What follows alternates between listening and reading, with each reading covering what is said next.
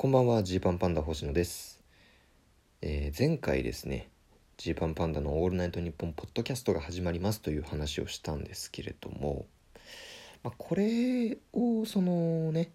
踏まえると今後リスナーさんがどう変わってくるんだろうかっていうのもねちょっと考えたんですよね、まあ、僕はですねこのラジオトーク基本全然告知しないんですよ。全然告知してなくて。なんでかっていうと、まあ、例えばツイッターとかでねこう告知をするじゃないですか。でそうするとそのジーパンパンダをねまだ知って間もない方とか、まあ、ちょっと様子見てみようかなと思ってフォローしてくれてる方もいると思うんですけれども、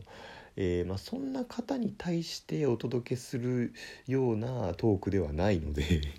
だいぶねえーだいぶなんだろう狭く深くをモットーにやっておりますので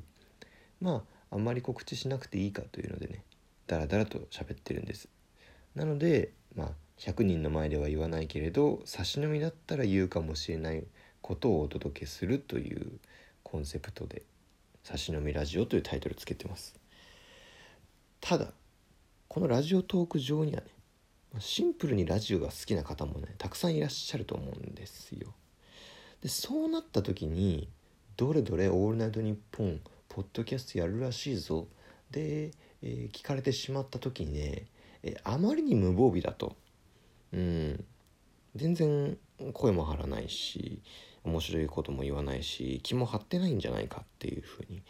思われる危険性とかねいろいろ考えましたね、まあ、考えたんですけれども、まあ、結果的には普通にやろうということで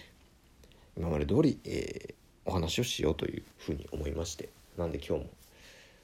ボソボソと喋ってます。で、まあ、キングオブコントの話をねちょっと立っちゃいましたがしたいなと思いまして。本当に今年の決勝すごくなかったですか？本当にすごかったなと僕は思ってるんですけど。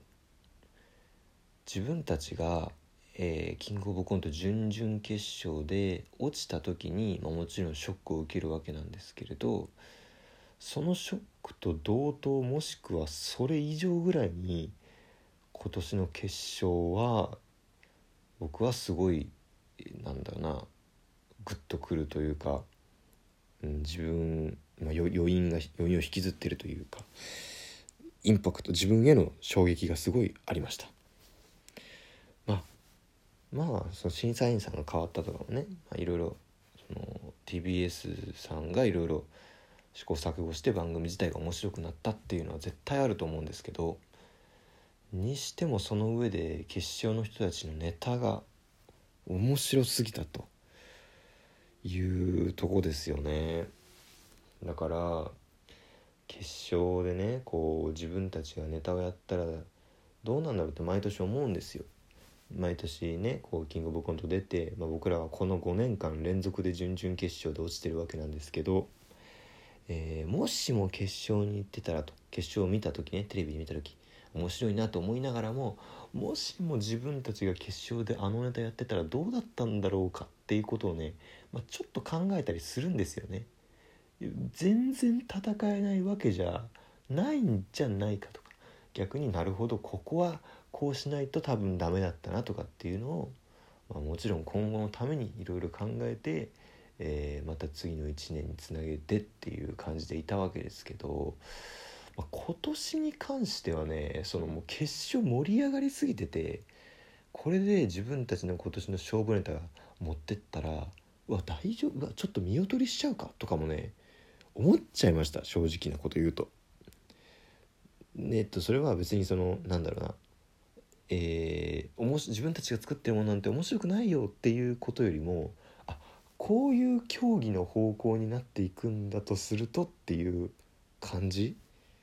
ですかね。うん。まだまだ足りてないなって思ったんですよ。特にこの2021年のキングオブコントは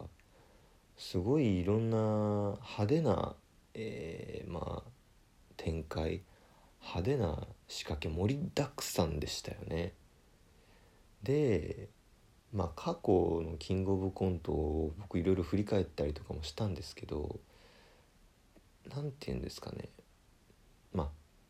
決勝だけで見るとやっぱりある程度の仕掛けというかこうお客さんをね視聴者をぐっと引き込むようなこう強い情報っていうのがあった方が結果的に点数伸びてる傾向にはあるなとは思ってたんですよ。なんだろうな分かりやすく分かりやすく言うと、まあ、コロコロチキチキペッパーズさんとかそうですよね。結構音響照明を使いながらそのなんだろうコントの、えー、芝居まあ芝居力っていうのも絶対必要なんですけどそこでこう細かく芸が細かくなりすぎないようにするというか大きくガッと、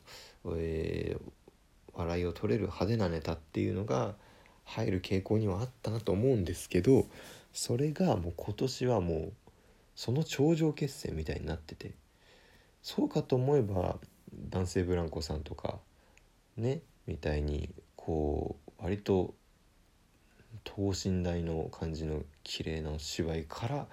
ぐっと引き込む展開があったりと。ウルトラブギーズさんもそうですよね。みたいなうんもうもうこれもう最高すぎるよっていう。最初から盛り上がりすぎて最高すぎるよっていう感じの13ネタだったなって思いますね。だからまあ足りてないなと思うし自分たちも。なんかえー、よくねこう吉本のがどうだとかある事務所がどうだとかあるんですよね。その言われたりする言ってる人もいるんですけどいや吉本多すぎやしないかと。これは吉本が何か計らってるんじゃないかみたいに言う人とかいるけど、まあ、そんなことないですよね。やっぱ普通に吉本の人めちゃくちゃ面白いなって。自分たちがうんもう頑張ってるつもりなんですけれどもそれでも東京吉本すごいなって正直なところを思ったっていうのはありますよね。でしかもじゃああの仕掛けとかあの衣装とか、えー、仕込むああいう仕込みとかっていうのを普段の自分たちのライブでできんのかっていう問題とかも正直あってその表現の幅みたいなものどこまでをそのコントはやっていいのかっていうので、えー、まあ、漫才はねその、まあ、マイクがあって自分として2人が出てきてみたいになんかこのルールっていうのがありますけれど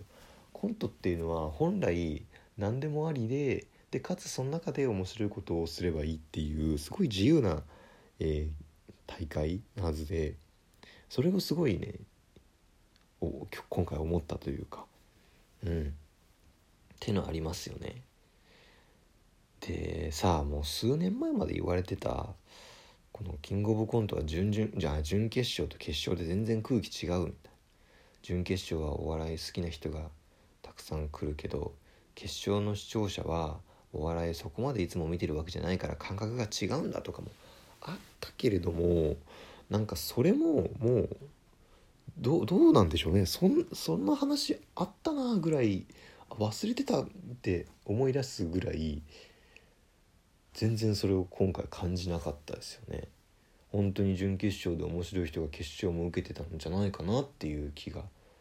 したっていう。とこですよね。でまあそういう話をこの前そ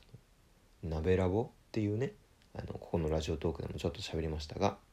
花子の秋山さんと全問記荻野と3人でやるトークライブがあったんです。